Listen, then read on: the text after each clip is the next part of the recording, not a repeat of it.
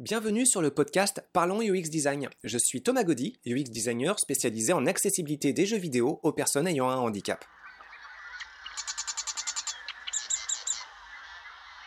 Bonjour tout le monde, pour ce podcast on va parler d'accessibilité de la VR, de la réalité virtuelle. Alors attention, je précise un petit peu, on va pas discuter véritablement de l'expérience une fois immergé dans la VR, on va plutôt parler d'un autre challenge mais qui est euh, peut-être tout aussi important si ce n'est plus, c'est les conditions d'accessibilité vers la VR.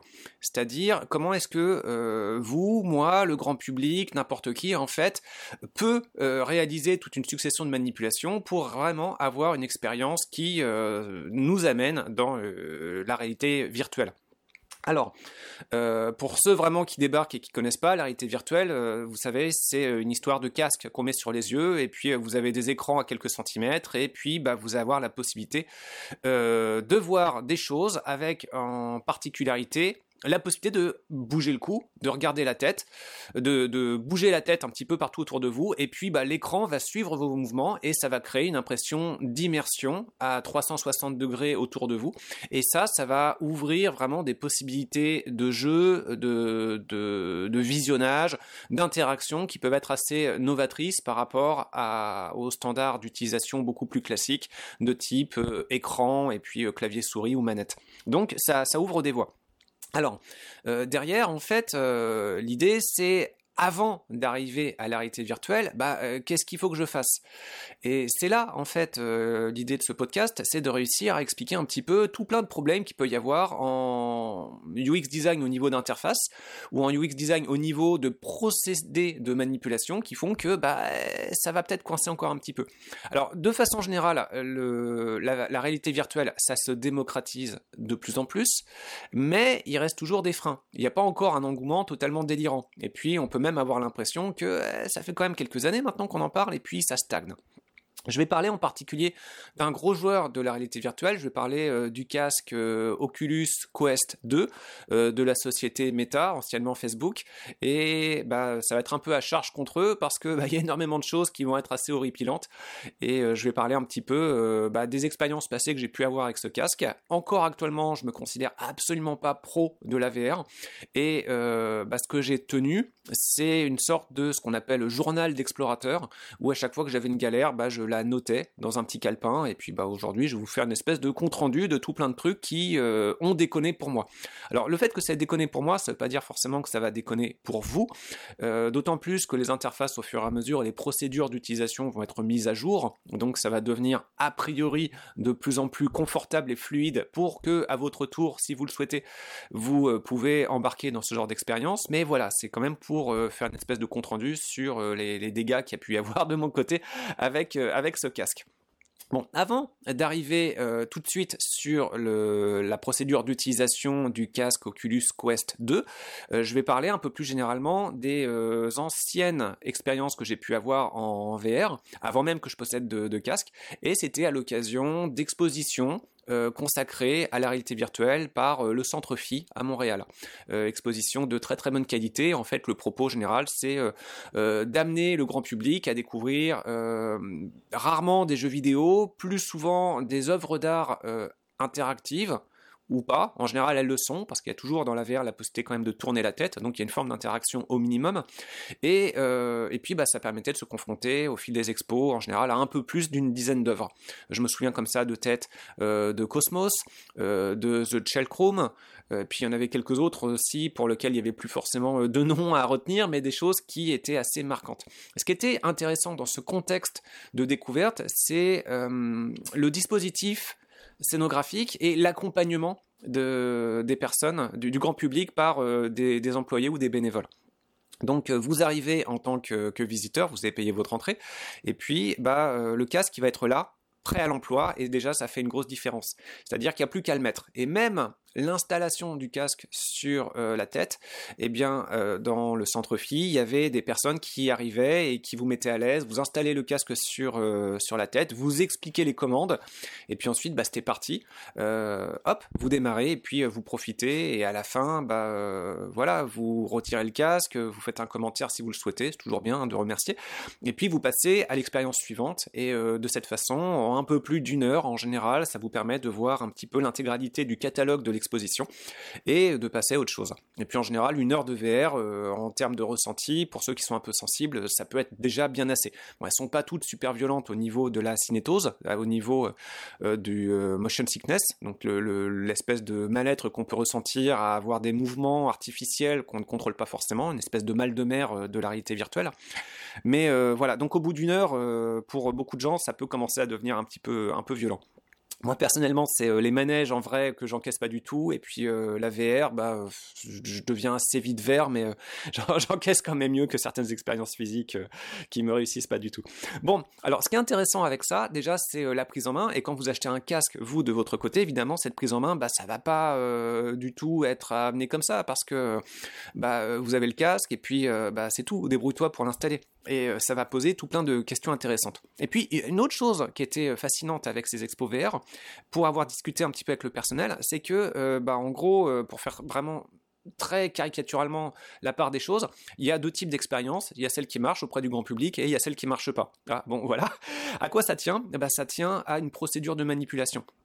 C'est-à-dire que si dans votre expérience VR, à un moment où vous avez besoin d'utiliser un bouton, eh bien ça fait que celle-là ne marche pas. Alors on peut se dire waouh c'est dingue en fait un bouton euh, c'est quand même pas bien compliqué mais ouais mais faut comprendre en fait que euh, la manette qu'on utilise, bah, euh, on peut faire des gestuels, on peut pointer des éléments, et puis certes on peut appuyer sur des boutons, mais la manette de l'Oculus Quest 2, et puis même celle d'avant en fait, bah, il n'y en a pas qu'un seul de bouton, en général il y en a plusieurs. Et donc quand votre processus d'interaction demande d'appuyer sur un de ces boutons, bah, il y a de fortes chances que la personne qui manipule ne connaisse pas assez bien la manette. Si on demande d'appuyer sur tel bouton, bah, euh, le bouton ne le voit pas. On a le casque sur les yeux, donc euh, on ne sait pas sur quel bouton on appuie. Et à moins euh, d'un guidage vraiment explicite, bah, finalement, on demande d'appuyer sur un bouton, il y a de bonnes chances qu'on n'appuie pas sur le bon, ou alors qu'on appuie sur le bon bouton, mais au mauvais moment, ce qui fait qu'on va dire, ce bouton qui est supposé être le bon, j'appuie dessus, ça fait rien, donc c'est pas un bon bouton, donc je vais pas continuer à appuyer dessus. Et de cette façon-là, bah, on va avoir donc une processus d'interaction qui va être complètement coupée parce que bah, euh, cette procédure d'interaction qui est un cran plus complexe que les autres, et pourtant ça peut sembler vraiment dérisoire, d'appuyer sur un seul bouton, bah c'est déjà trop.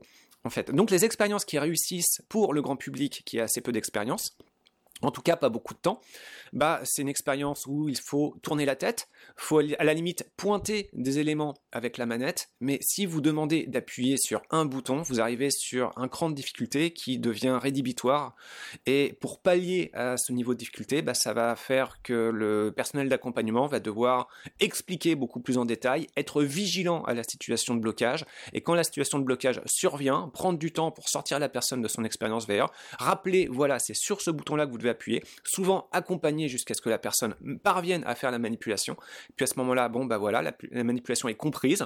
Euh, il se passe encore 2-3 minutes jusqu'à ce que l'expérience VR se termine. Et puis, il faut recommencer avec la personne suivante toute la journée. Et vous comprenez que juste ce petit bouton supplémentaire sur lequel il faut appuyer, bah, ça fait une énorme différence euh, parce que bah, le personnel, là, il passait d'un moment où c'était déjà pas facile, mettre le casque, le nettoyer, passer à la suivante, donner des explications, à une surcouche, plusieurs surcouches supplémentaires, juste parce qu'il y a cette petite manipulation débile qui arrive en plus. Donc là, c'est pour dire un petit peu au niveau, euh, en quelque sorte, des tests euh, utilisateurs ressentis par des équipes qui sont spécialisées dans l'accueil de personnes qui vont aller vers la VR, bah, comment ça se passe? Voilà, ce niveau de manipulation, c'est rédhibitoire, ça, ça, ça, se passe pas bien.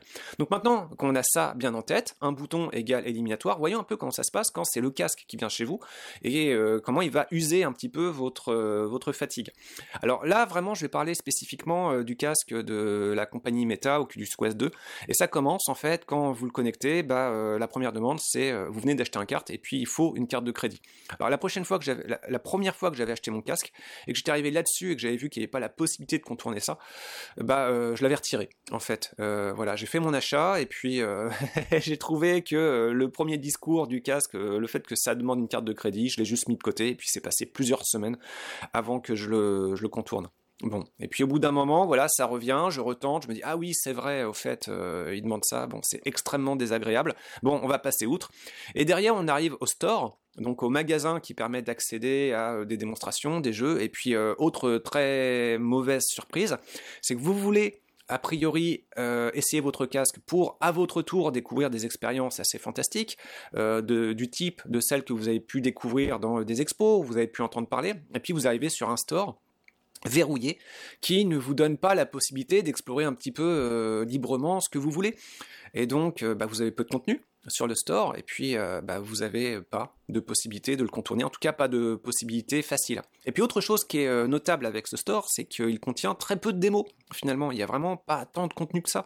En tout cas, au moment où j'enregistre le podcast, euh, et pourtant ça fait un paquet d'années que la VR s'installe dans les foyers, bah il y a, y a, très peu de choses. Donc euh, bah, finalement, vous mettez votre casque, vous rentrez votre carte de crédit, et puis l'étape suivante, c'est bon, bah voilà, maintenant tu raques encore. Et ça encore, c'est très désagréable. Donc pour ma part, en fait, j'ai trouvé ça encore très très refroidissant. J'ai à nouveau retiré mon casque, et puis je suis passé sur d'autres activités. Bon, voilà, donc euh, on va pas se laisser décourager quand même. Donc euh, bah voilà, peut y avoir le store, il y a quand même quelques démos et puis euh, voilà. Ce qui va être intéressant après, une fois que vous considérez ça, c'est quand même il y a des moyens pour réussir à accéder à d'autres contenus. Et donc il y a une plateforme qui s'appelle SideQuest. dont le tuto est plutôt accueillant d'ailleurs, en fait, vous pouvez trouver sur YouTube des tutos SideQuest qui vont vous permettre d'accéder à beaucoup plus, beaucoup, beaucoup plus de contenu que, que le store de base d'Oculus. Donc là, vous êtes déjà sur un choix. Vous achetez ce casque-là, soit bah, c'est un peu le modèle des, des, rasoirs en fait. Hein. Vous achetez un rasoir qui est pas trop cher, et pourtant c'est déjà pas donné un casque de réalité virtuelle. Et puis euh, bah, ensuite, vous allez acheter des lames, donc euh, des jeux, et puis c'est là-dessus que euh, la compagnie va se faire de l'argent, c'est en vendant des jeux à des prix bah, pas sympathiques. Ou alors, vous allez essayer de trouver donc des outils alternatifs qui vont vous permettre d'avoir bien plus de contenu, et SideQuest pour ça, donc c'est pas mal du tout. Donc là, bah, on va parler en fait du tuto d'installation de Quest. L'enjeu, c'est quand même d'accéder à beaucoup plus de contenu. Donc, euh, je, vais, je vais parler un petit peu de ma tentative pour accéder à ce plus de contenu. Alors, euh, en fait, il y a tout plein de de procédure d'installation et c'est drôle parce qu'on voit qu'il y a une espèce de guerre entre la société Meta qui veut amener les utilisateurs vers le magasin et puis euh, en même temps des possibilités quand même d'accéder à, d'autres choses. Alors là-dedans, dans ces procédures d'installation, à un moment je vois euh, une pub Oculus qui me dit euh, bravo, t'as gagné 35 dollars de bons d'achat. Voilà si je réfère un ami. Bon, ok. C'est peut-être un petit peu tôt pour référer un ami, vu que euh, justement à ce moment-là, j'en suis encore dans une phase de galère. Donc ce qui est drôle, c'est au niveau du timing, où euh, il propose d'avoir un petit peu d'argent pour moi, où j'en suis même pas encore à avoir à ce stade à installer beaucoup de jeux, à avoir une expérience très satisfaisante. Bon. Un autre euh, pop-up qui arrive un petit peu plus tard, super, j'ai un crédit de 14 dollars. Voilà, bon bah ça c'est très sympathique aussi, mais le pop-up m'informe que cet argent s'évapore dans les deux jours. Enfin, c'est pas exactement formulé comme ça, mais en gros ça veut dire que voilà, hé, hey, t'as gagné de l'argent, mais regarde, c'est de l'argent évanescent, ça va partir très très vite. Bon, tout ça, ça donne un côté un petit peu, on agite des choses sous les yeux de l'utilisateur, et puis euh, quelque part ça, ça, disparaît après. Bon, euh, dans le store Oculus, il y a une section qui s'intitule En promotion. Bon, fantastique. Si vous arrivez là-dessus, vous êtes ruiné pour acheter un casque et puis derrière vous avez envie d'en profiter sans avoir forcément euh, envie d'acheter d'autres choses, bah, vous pouvez aller avoir un intérêt pour voir un petit peu qu'est-ce qu'il y a dans la section euh, en promotion. Donc bah, vous cliquez dessus. Euh, pour ma part, ce que ça fait, c'est que ça affiche contenu introuvable, ce qui fait déjà une sorte de bon gag. Bon. Euh, alors, je reviens un petit peu sur mon histoire de, tuto. Alors, euh, il y a quelque chose à faire sur un menu depuis mon téléphone. Mais ce qui était drôle, c'est que euh, bah, les tutoriels postés sur Internet, évidemment, ils sont dépendants d'une certaine version des logiciels et des interfaces, et tout ça évolue. Donc, sur les tutoriels d'installation de SideQuest, une, une situation que vous pouvez rencontrer assez fréquemment, c'est qu'on vous présente manipulation à faire, et puis euh, bah, cette, manipulation n'est plus valable parce que bah, l'interface a été mise à jour, euh, et, puis la vidéo, il y a un petit décrochage. Donc ça, ce genre de situation, a priori, vous aussi, vous risquerez de la rencontrer assez souvent. La mise à jour euh, asynchrone entre l'application et la présentation du tuto à propos de cette application. Bon, euh, dans ma procédure d'installation pour mettre SideQuest, en fait, j'ai un pop-up qui surgissait toutes les 20 secondes à peu près sur mon PC, avec une notification visuelle et sonore euh, qui disait que mon casque était introuvable. Là, c'était assez comique en fait, parce que mon casque à ce moment-là, il était déclaré comme connecté à mon ordinateur, et puis euh, pourtant, bah voilà, toutes les 20 secondes, j'avais un bruit parasite et puis un effet d'animation sur l'écran qui disait que bah, mon casque, il n'est pas là. Et pourtant, l'interface à côté qui dit qu'il est bien branché. Et donc ça c'était particulièrement gênant parce que bah, j'avais besoin du son sur mon ordinateur pour d'autres raisons. Et donc, pour contrer cette espèce de manipulation, j'ai dû aller dans mes paramètres sonores, le mixeur de volume sonore sur Windows, et puis mettre les sons système à zéro, et puis les autres sons des autres euh, outils euh, à leur volume normal. Et c'était la seule façon à ce moment-là que j'avais de faire en sorte que cette notification qui continuait à ce moment-là de se mettre en place toutes les 20 secondes bah, euh, ne me dérange plus. Donc rien que ça, c'est pareil, il y a un côté très usant pour les nerfs qui était assez, assez fatigant en fait. Bon, euh, qu'est-ce qu'il y avait d'autre encore? Il y en avait plein. Euh, bah, euh, par exemple, à un moment dans cette procédure d'installation, donc il y avait quelque chose à faire sur le téléphone portable. Donc le téléphone en fait identifie le casque, mais le déclare comme non connecté. Et donc à ce moment-là, vous voyez votre téléphone, vous devez faire quelque chose avec, bah, euh, vous voyez votre casque, le casque est déclaré comme non connecté, vous voulez le connecter, et puis vous dites bon bah d'accord, mais comment je fais pour le connecter? Et euh, bah, dans ce cas-là, on peut se dire est-ce qu'il n'y a pas un bouton on/off à mettre quelque part? Ou alors si c'est un plus compliqué que ça, est-ce qu'il peut pas y avoir un tooltips, une explication, un clic pour savoir un petit peu quelle est la procédure à suivre? Mais ce qui était drôle là, c'est que j'avais une interface qui montrait sur le PC que mon casque était connecté, une manipulation à faire sur le téléphone, le téléphone qui dit que le casque, à ce moment-là, n'est pas donc deux choses en fait qui ne marchent pas, et puis euh, la procédure pour vraiment effectivement faire la reconnaissance du casque depuis le téléphone qui ne fonctionne pas. Donc ça c'est pareil, ça rendait un petit peu fou. Alors autre chose, à un moment, Oculus me propose d'importer tous mes contacts Messenger dans mon casque. Et ce qui était rigolo en fait dans, enfin rigolo, euh, dans cette façon de faire, c'est que lorsqu'il y a eu cette étape-là, bah, il n'y a pas de choix c'est juste, voilà, et on vous propose d'importer tous vos contacts Messenger dans votre casque, et vos choix, bah, c'est dire euh, OK, mais l'option non n'existe pas. Donc, euh, bah voilà, euh, ça c'est pareil. C'est juste en soi, on a envie de dire c'est inadmissible et ça donne envie de bazarder le casque. En tout cas, ce que ça représentait derrière. Bon.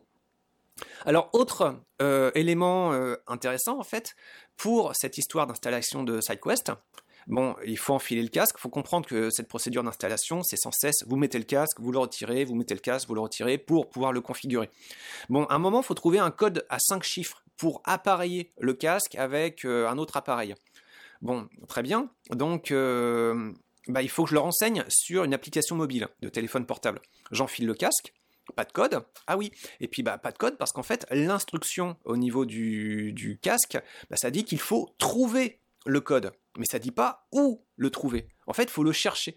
Et ça, c'est pareil, c'était complètement aberrant en fait. Vous avez euh, une instruction, vous cherchez à faire un appareillement entre votre casque et d'autres appareils.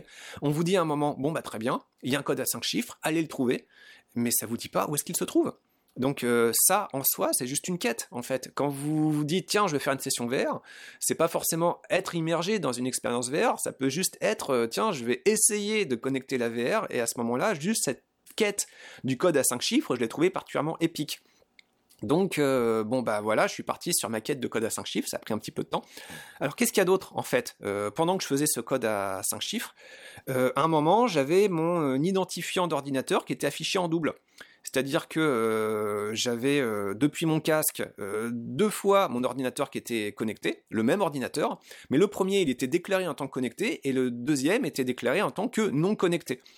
Alors, bah, euh, je savais pas quoi faire. Je trouvais ça complètement absurde en fait. Euh, le même appareil euh, sur une des interfaces dupliqué avec un message disant celui-là c'est bon, celui-là c'est pas bon. Bon, j'ai trouvé ça un petit peu bizarre. Donc, bah, à ce moment-là, il y avait un choix à faire. Bah, j'y suis allé sur l'ordinateur connecté. Donc, j'ai un bouton qui propose de lancer à ce moment-là, lancer je sais pas quoi. Tu fais go pour lancer donc, et puis, bah, il faut croire que c'était la mauvaise manipulation parce qu'à ce moment-là, l'écran du casque s'éteint et puis, euh, bah, ça plante en fait. Donc, j'ai dû rebooter le casque parce que euh, bah, j'y suis allé en choisissant le périphérique a priori avec lequel ça marchait bien et puis ça a tout pété. Bon, alors à ce niveau-là, faut comprendre aussi qu'il y a plein plein de redémarrages à foison et c'était euh, complètement complètement tout pourri en fait. Alors, euh, faut comprendre au niveau de ces différentes interfaces que, en fait, des interfaces euh, de procédure d'installation de la VR, il y en a plusieurs. Il y a l'interface PC. Sur votre PC Windows, bah, vous allez avoir votre interface d'appariement avec votre casque. Vous allez avoir aussi le casque qu'il y a dans, dans le casque lui-même. Vous allez manipuler des petits menus qui vous permettent de faire des appariements, c'est pareil. Il va y avoir aussi l'interface depuis votre appareil téléphonique qui va vous permettre là encore de gérer certaines procédures d'appariement. C'est pas les mêmes et euh, bah, ça passe par le Wi-Fi. Et puis, euh, ce qui est drôle en fait, c'est que bah, ces différentes euh, interfaces, il faut faire, il faut passer de l'une à l'autre, mais c'est pas forcément très clair parfois de savoir quelle information doit se faire au niveau de quelle interface pour quel appareil. Et même, ça va un cran de difficulté un peu plus loin, parce que quand vous commencez à faire des appariements, bah, vous pouvez avoir le casque au niveau du casque, mais le casque, l'interface du casque, en fait, ça peut vous renvoyer parfois sur une interface PC vue depuis le casque. Et euh, et puis bon, on commence à avoir des environnements de travail qui vont se dédoubler. C'est un peu comme une session de jeu vidéo, un niveau méta. Hein. Finalement, la compagnie a bien fait euh, de changer de nom. Hein. Il y a un côté complètement méta. Pour se lancer dans la VR, bah, vous allez avoir comme euh, différents donjons, et chacun de ces donjons, bah, c'est des interfaces qui vont demander des trucs qui pourront vous sembler à un niveau plus ou moins absurde de, temps en temps, et, et puis avec chacun leur petite quête. Et donc à chaque fois que vous débloquez une nouvelle interface, bah, c'est comme un nouveau donjon avec ses propres bugs. Bon, euh, qu'est-ce qu'il y avait d'autre encore? Ah oui, euh, un moment dans mes procédures d'appariement, j'avais un pop-up qui s'était affiché derrière toutes mes fenêtres ouvertes. Alors là, je parle de l'interface PC. Et euh, bah, à un moment, je fais un peu de ménage, réduis toutes mes fenêtres et tout à la fin, en fait, en dernier petit pop-up, mais derrière, pas devant, il y avait un pop-up qui disait l'opération a réussi par rapport à un appariement. Sauf que à ce moment-là, je ne sais pas quand est-ce qu'il a apparu ni à propos de quoi. Donc voilà, juste l'opération a réussi, trop cool. Aucune idée de, de ce dont il s'agissait. Bravo. Donc, euh, qu'est-ce qu'il y avait d'autre encore? Le code à 5 chiffres, bah, finalement, il fallait le trouver dans le menu du casque, paramètres, ensuite système, ensuite à propos. Voilà. Donc, il y a euh, trois niveaux de profondeur. Aller dans paramètres, puis dans système, puis dans à propos, sachant qu'évidemment l'arborescence du système est un peu plus complexe que ça et euh, trouver à propos pour le code à 5 chiffres. Enfin, je trouvais que c'était bien enterré. Il fallait vraiment euh, se balader un petit peu partout dans les différentes pièces pour réussir à déterrer ça. Donc j'ai trouvé ça complètement aberrant et grotesque. Et en même temps, j'étais content de le trouver ce, code. Voilà. Alors là-dessus, il y a d'autres choses qui sont amusantes. En fait, par défaut, mon casque qui se mettait en veille après, après 15 secondes d'inutilisation. Et donc, à chaque fois que je devais passer d'une interface à l'autre, mettre le casque, défaire le casque, mettre le casque, défaire le casque, bah, les 15 secondes d'inutilisation, elles passaient très très vite. Donc, le casque avait tendance à se mettre en veille. Et en se mettant en veille, bah, euh, voilà, il pouvait perdre parfois des informations. Et quand je remettais le casque, bah, il, y avait, parfois des soucis de connexion, en l'occurrence avec les manettes, qui me permettaient euh, de manipuler les interfaces euh, du casque, au niveau de l'interface du casque Oculus. Et donc voilà, quand je remettais le casque, bah, je perdais parfois la connexion avec mes manettes et je ne pouvais plus manipuler. Dans certains cas, je devais même complètement redémarrer le casque. Donc ça faisait un petit piment supplémentaire on pense avancer, on remet le casque et puis pouf, euh, y tout, tout est cassé, il faut le redémarrer.